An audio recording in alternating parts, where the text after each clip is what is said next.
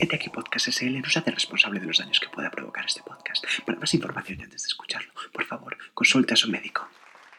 Bueno, bueno, que empieza ya. ¡Ay!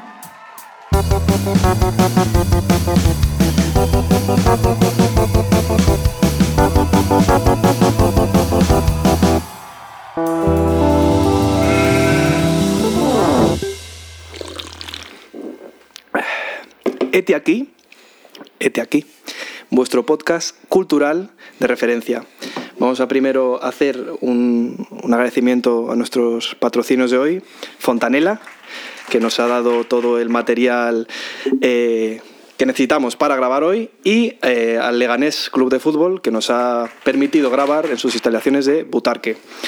Eh, bueno, vamos a directamente introducirnos a eh, lo que va a ser nuestra primera sección de hoy y del programa. Estamos muy contentos de teneros a vosotros aquí, al público, a los invitados, y entramos directamente a personalidades.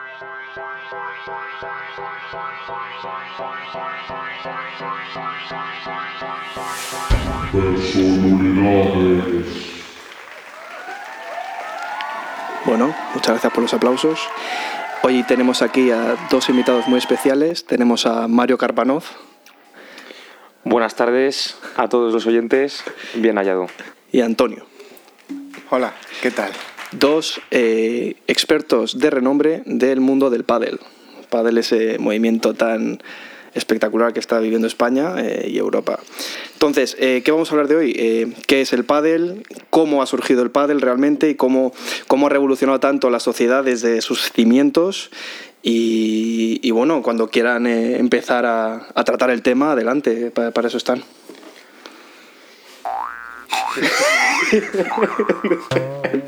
Adelante, por favor. Eh, bueno, yo la verdad es que siendo, siendo ruso como soy, ¿no? Porque por lo que se podrá deducir de mi apellido. Creo que sí. Eh, tengo que decir que, que, el pádel era un deporte. Estamos muy estigmatizados los jugadores de pádel en Rusia. Porque era algo realmente revolucionario, ¿no? Cuando, cuando salió el pádel era cambiar el. No sé, es ir en contra de lo que es el tenis. El concepto de que la bola pueda salir fuera, hay cuatro paredes.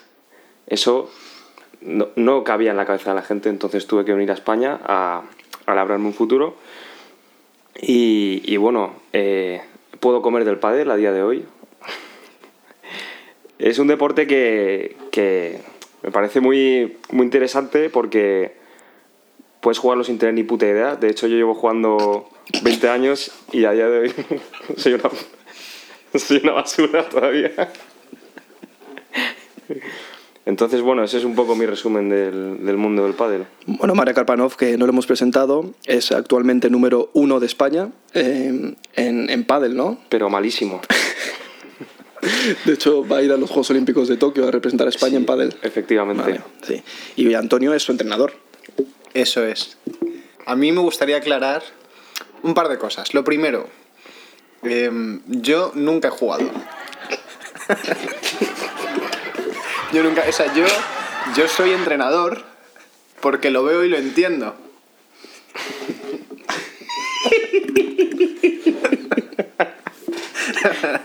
pero, pero, perdón.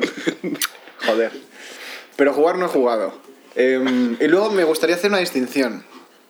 Hay jugadores de pádel que están dentro de la pista y golpean a la pelota y juegan lo que es el propio partido uh -huh. y hay jugadores de pádel que, juegan desde fuera.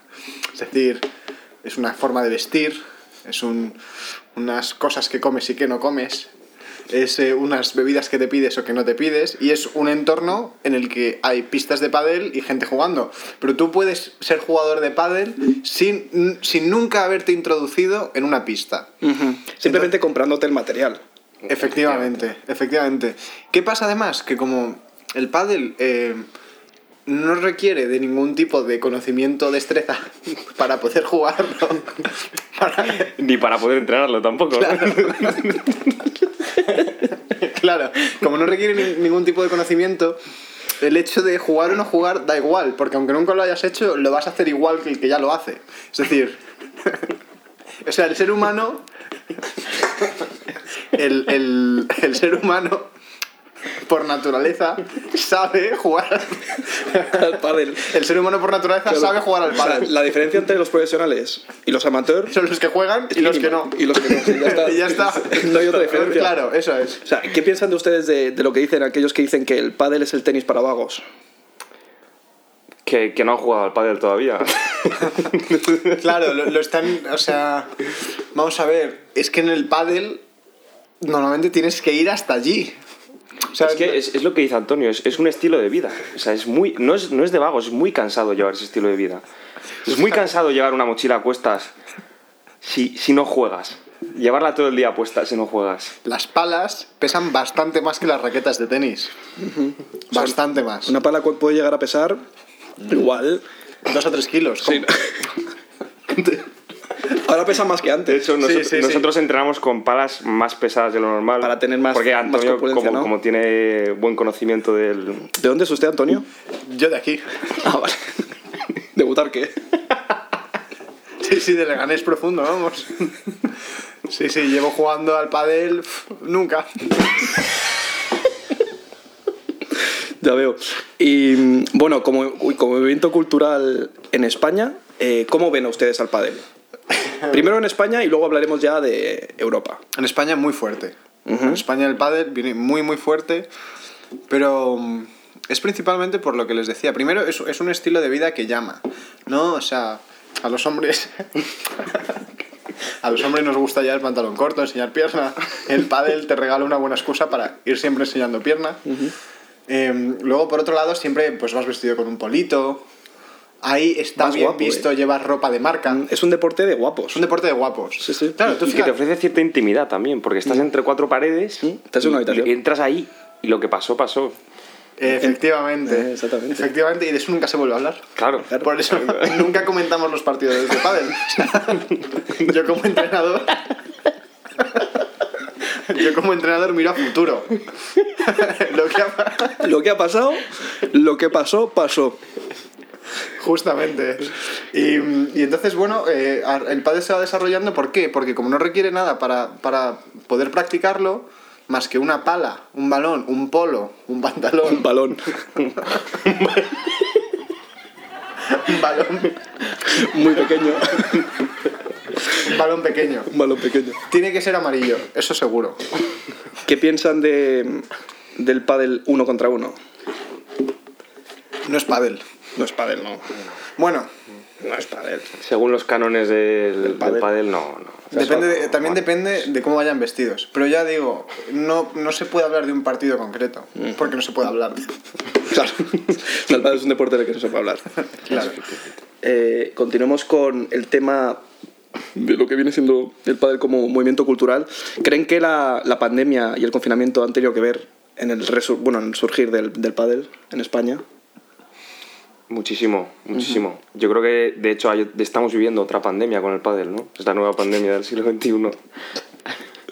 Y no hay vacuna. Y no hay vacuna. Eh, no hay vacuna. Uy. No, porque Ya está. Apaguen los teléfonos móviles, por favor. nos están llamando de, de la delegación de los Juegos Olímpicos, que es que ya estamos con los preparativos para... Ah, ¿Os han vacunado?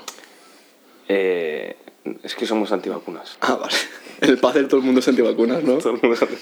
Sí, No, ne- no. negacionistas. Claro. Pero porque en el pádel no ha habido ni un solo brote. Ni uno. Es que el pádel ya en sí es un brote. Claro, entonces, ¿cómo va a haber un brote dentro de un brote? Pues exactamente. Imposible. Es bastante complicado. Sí. Y bueno, y para cerrar esta sección, eh, ¿quieren ustedes comentar algo a, a nuestro público, a nuestros oyentes, algo, algún comentario de vida, algún consejo? Por favor, que empiece primero el jugador. El entrenador tiene que tener la última palabra. Carpanov, señor Carpanov. Bueno, eh, el pádel es un estado mental. Todo el mundo puede formar parte de, de esta secta y, y animo a todos los que tienen una raqueta de o una sartén en casa que que salgan a la calle, que salgan a la calle, ya está. Yo no voy a decir más. Sí, eh, efectivamente. Eh, a mí como, como experto en pádel y en, todo el movimiento, yo soy, yo soy entrenador de pádel y soy padelista. Em, entonces, me, me gustaría decir a todos aquellos que estén pensando en empezar a jugar al pádel, me gustaría decirles, la única diferencia entre hacerlo y no hacerlo, entre, entre, entre hacerlo y no hacerlo es hacerlo. Entonces, vamos a hacerlo. O no hacerlo y ser entrenador. Pues muchísimas gracias a los dos por venir. Voy a dejar un, un- un pensamiento para el público. ¿Qué pensáis del pádel haciendo pádel surf? Eh, bueno, muchas gracias y ahora pasaremos a la siguiente sección.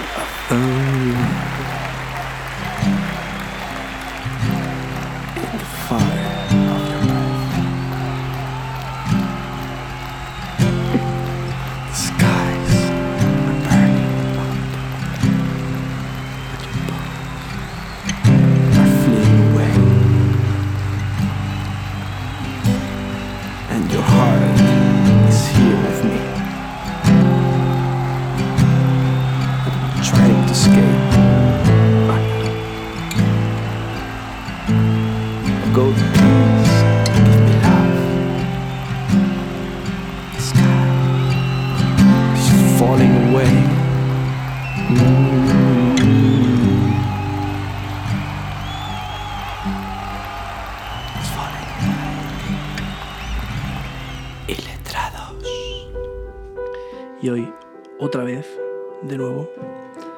volvemos con la sección de Iletrados.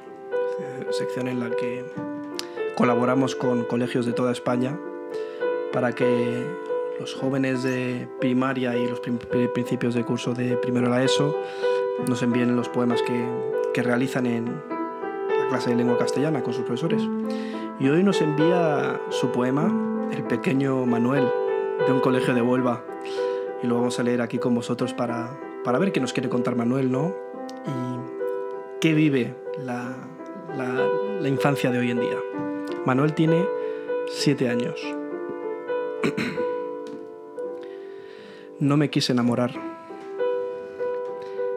de esos ojos de cristal que encendieron toda esta pasión. Tú me haces delirar. Veo tu cara al despertar. Yo por ti perdí hasta la razón. Yo no soy un Superman. Yo no soy un Superman. Mas por ti puedo volar.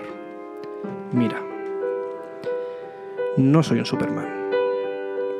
Soy un hombre muy sencillo que te quiere enamorar. Mira que no soy de acero. Tengo el corazón blandito. Y de amor por ti, yo muero. Cuando te veo bailar, mi cuerpo empieza a temblar y se me corta la respiración. Por ti, yo puedo cruzar siete mares y uno más para llegar a tu corazón. Yo no soy un Superman. Yo no soy un Superman. Mas por ti puedo volar. Mira, no soy un Superman. Soy un hombre muy sencillo que te quiere enamorar. Mira que no soy de acero, tengo el corazón blandito. Y de amor por ti, yo muero. Tú me haces soñar que puedo volar. A tu corazón llegaré. No soy un Superman. Soy un hombre muy sencillo que te quiere enamorar. Mira que no soy de acero, tengo el corazón blandito. Y de amor por ti, yo muero.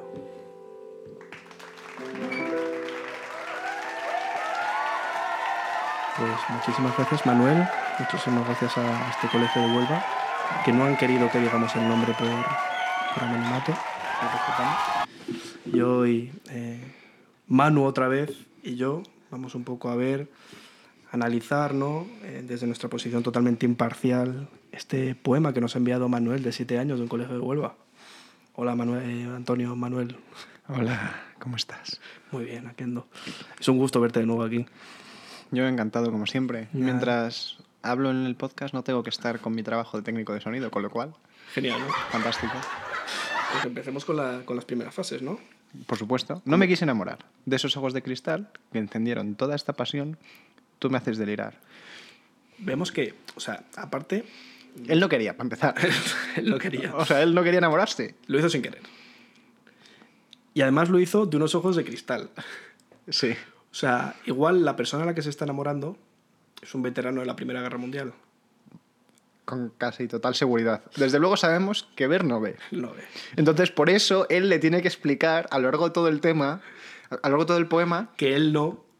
cómo es. Claro. Porque ella no ve. Es decir, aquí en las dos primeras frases tenemos la clave de todo el poema. Número uno, ha sido sin querer. No me quería enamorar de ti. Número dos, tus ojos son de cristal. Por lo tanto, no ves. No ves. Por tanto, procedo a A explicarte cómo soy. y quién no soy, sobre y, y todo. sobre todo quién no soy. Eso Porque es. dice, veo tu cara al despertar. Porque supongo que vivirán juntos, no sé. Bueno, o, o porque se la imagina. Yo creo que es más bien. Es como un poco como Descartes, que decía que toda su filosofía la escribía en el periodo ese por la mañana, cuando todavía no te enteras bien de nada. Él decía que la, que la escribía ahí, entonces ahí él se la imagina, con mucha claridad. ¿no? Vale. Y yo por ti. Porque además, mira, mira, dice: Tú me haces delirar, veo tu cara al despertar. O sea que sí, está delirando. Está, ¿sabes? delirando. Está en ese momento de que no sabes muy bien dónde estás, ¿no? Sí. Ese momento lo hemos vivido todos. Yo lo he vivido hoy al despertarme de la siesta. Yo, por ti, perdí hasta la razón. Hasta la razón. Muchas Hasta cosas más. Perdí Pero casi todo, pero. Hasta la razón. O sea, ya desde, lo- desde luego no tengo razón. No sé quién tiene la razón, pero yo no la tengo. Entonces tampoco sabemos si, si la chica es ciega. No sabe- chico. Claro, eh, está en un estado de delirio. Claro. Pero bueno, yo diría que como las dos frases que son la premisa, las dos iniciales, vamos, eh, son previas al delirio, igual nos vale. Vale. Y luego procede a decir que yo, que yo no soy un Superman, lo hice dos veces, una, una alta y luego yo no soy un Superman, en bajito. Sí. Más por ti Claro, puedo porque volar. como ella es ciega, tiene mucha... eh, o ella o él, o ello. O, O. O elle. Como, e- como es ciegue... Me he liado, perdón. Como es ciego, eh, eh, no, no puede... O sea, tiene mucha percepción auditiva. Claro, y se lo dice muy bajito también. claro. Primero nos lo dice a nosotros y luego A ella. O ello. O ella. es la persona, a la persona. A la persona. El humano. O otra cosa. Más por ti puedo volar. Es perfectamente posible que vivan en ciudades diferentes. Hmm. Sí, sí. Voy Dice, a coger un avión Sevilla-Barcelona para ir a verla. y va. Y va. Puede. Más por ti puedo volar. Más por ti. Y luego dice, mira, mira. como O sea, Explicando, eh, ¿puedo volar? Pero, pero mira, pone mira y puntos suspensivos porque dice mierda. cuidado, que igual se que imagina es que, ciega. por poder volar. No, le dice, es ciega. Y le he dicho, mira, me he liado. Es verdad. Pero bueno, ya Mira, procede a hablar. No soy un Superman, ¿vale? O sea, le dice, le explicándole, y dice, soy un hombre muy sencillo que te quiere enamorar. Que no, que no queriendo enamorarse, ahora sí que quiere, porque ya Eso- la ha visto y ha dicho, Oh, mamá, me renta. me renta. Y entonces ahora dice, em, enamórate de vuelta. Porfa. Sí, entonces... Le explica cómo es él. Y además, fíjate, yo creo que aquí puede, haber, puede estar habiendo una jugada maestra, porque claro, ya asumimos que es una chica. Y entonces em, es una chica ciega. Entonces él le tiene que explicar, claro, cómo es. Entonces, en vez de explicarle cómo es y decirle que bueno, que normal, lo que hace nuestro querido eh, Manuel es decirle, de no años. soy un Superman, pero así lo que hace es colocar en ella la imagen de Superman. Vale. Ah. Es psicología inversa. Es psicología inversa. No soy un Superman. Estamos, estamos tratando con un niño de 7 años muy inteligente. Muy, muy inteligente. A ver, para tener 7 años. Para si esto lo escribiera alguien a partir de 14, 15, diría, bueno, Vale, bien, sí, normal. normal. Hasta, Pero, hasta los 20. A partir de los 20 ya Bueno, puede costar. pues sí. Pero siendo un niño de 7 años, ojito. Sí. Hay potencial aquí, Manuel. Mira que no soy de acero. Tengo el corazón blandito. Aquí ya se nota un poco más que tiene 7 años. Sí, sí, sí. No soy de acero, soy de carne, tengo el corazón blandito. Tengo el corazón blandito. Soy una persona normal. Y de amor por ti yo muero. Vale. Bueno, una rima que no nos podíamos esperar. Cuando te veo bailar, porque él sí que puede verla allí, a ella, Claro, él, él sí. mi cuerpo empieza a temblar. No sabemos si porque empieza a bailar y baila muy mal, o, si- o porque se pone muy nervioso. Sí, se le corta la respiración. Bueno, ¿Por ¿qué, qué? cosa más extraña? Porque dice, no, claro, porque por ti yo puedo cruzar siete maras y uno más. Entonces- Tiene que levantarse la respiración, porque no es un Superman. Claro, claro. Tiene que nadar normal. Tiene, claro, justamente, si no se ahoga. Para llegar a tu corazón. Siete mares porque son los que hay en total, ya se sabe. Y uno más. Y uno Acá- más. Acaban de añadir uno más ahora. El, de- el del sur, el mar del Claro, es sur. verdad que en primaria lo acaba de estudiar. Claro, sí. Está muy puesto con cuántos mares hay. Ha estudiado. es no buen soy- alumno, es buen alumno. Es, es muy buen alumno, sobre todo. Yo no soy un Superman, más por ti puedo volar. Puede nadar, puede volar. Luego dice, mira, Otra, otra vez. vez. Vaya. tiene siete años, tiene mala Sí, memoria. sí, sí, sí, normal, no, no. No soy un no Superman, soy un hombre muy sencillo. Bueno, esto es lo mismo. Quiere resaltar sobre todo de que es un niño normal que la quiere enamorar, aunque antes no, y no es Superman. Sí, tiene el corazón blandito. Vale. Bien. Lo que no sabemos es si es metafóricamente o físicamente tiene el corazón blandito y tiene una condición que debería ir al médico, debería mirárselo. Yo, yo espero. Bueno, y claro, y luego de amor por ti yo muero. O sea, igual todo el tembleque y todo esto era que, claro, le da un subidón verla y como tiene una condición de corazón, igual del subidón de verla y de querer bailar, pues intenta temblar y de tanto nadar y de tanto volar, Muere. su corazón muere. O sea, no lo soporta, tiene un corazón blandito e intenta hacer un montón de cosas que son una locura para un niño de 7 años. O sea, ¿cómo va un niño de 7 años a cruzarse nadando siete mares, a volar a otro continente y encima cuando ni es Superman y tiene el corazón blandito, que no de acero? Bueno, si tuviese, si tuviese de acero, de acero. se ahogaba. se hundía. O sea, eso, eso no hay quien lo haga flotar. Pero sabemos que no se hunde porque puede, puede nadar siete mares o más. Puede nadar siete mares o Por más. ella. Bueno, eso dice, igual me un poco de flipado. Es verdad que teniendo siete años tampoco sabe muy bien sus límites, ¿no? Sí, porque uno más, si- siete años, siete mares, vale. Siete años, ocho mares. Mira, eh, tú me haces soñar que puedo volar.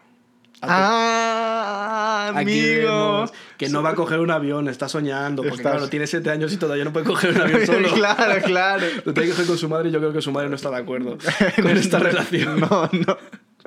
A tu corazón llegaré. Igual se lo quiere robar. Ah, el trasplante. Claro. Claro, igual no, es, no se está enamorando de ella, sino de su corazón porque Claro, es un trasplante. Y dice, bueno. Tienes ojos de cristal, no te vale nada sí, vivir. Dame tu claro. corazón. claro, claro. que mi corazón es blandito. De hecho, le dice, no, no soy un Superman. Soy un hombre muy sencillo que te quiere enamorar. Es que esto es, es, es- es el lobo liando a los cerditos para que salgan de la casa. Exactamente, se, Diciendo, se está "Ey, aprovechando. El lobo de Caperucita le está diciendo que sí, hombre, que sí, ve por este camino que es mucho más bonito. ¿Sabes? Que yo soy bueno, soy súper bueno. Te estoy intentando enamorar. Sí, sí, ¿cómo era? El, el lobo que enseña la patita, ¿no? Por debajo de la puerta, tal. Y dice, Pedrito oh, y un qué lobo. patita tan grande tiene, sí. Sí, Cabe- sí. sí, garbancito. Sí, sí, sí, que había un lobo. Había un lobo. Es lo único que sabemos. El flautista de Amelín, creo, ¿no? Sí, sí. Vamos, que es, es una treta. Ostras, Manuel. Manuel. Ojito, ¿eh? Tampoco te- no te recomendamos tampoco, o sea, sigue escribiendo porque se te da bien. Muy bien. Se te da bien. Muy bien. Muy bien. Pero eh, tampoco juegues con el corazón de, la- de las otras personas. Sobre todo, claro, o sea, que, que tú Sí. tengas una condición de corazón que además entendemos que es perfectamente curable, no es excusa para querer apropiarte del corazón de De otras una- personas. Y de menos de una persona ciega. Eh, Claro, y, y no pienses que, una- que porque una persona tenga ojos de cristal, yo entiendo que con siete años todavía tienes las miras un poco eh, limitadas, pero no te pienses que, que con, por tener ojos de cristal no puedes vivir una vida Claro. perfectamente plena. O no puedes ver, porque igual es no es que tenga ojos de cristal, es que tiene cataratas, es una persona muy mayor. Claro. Bueno, estamos abriendo la caja de Pandora. Sí. Eh, Manuel, Muy bien en la escritura. muy bien la escritura, pero el tema, o sea, el mensaje, cuidado. Bueno, es que todavía le falta mucho por andar en, en en los temas del amor, Sí, entonces se lía. Pero bueno, lo entendemos. Desde aquí nuestro más eh, sentido aplauso para, para Manuel. Y si tienes ojos de cristal, estate, estate alerta, porque Manuel va para allá. Hasta luego. En Aquí Podcast SL les agradece que hayan permanecido con nosotros hasta el final del programa. Si sienten ganas o necesidad de volver a escucharnos, por favor, una vez más, consulte con su médico.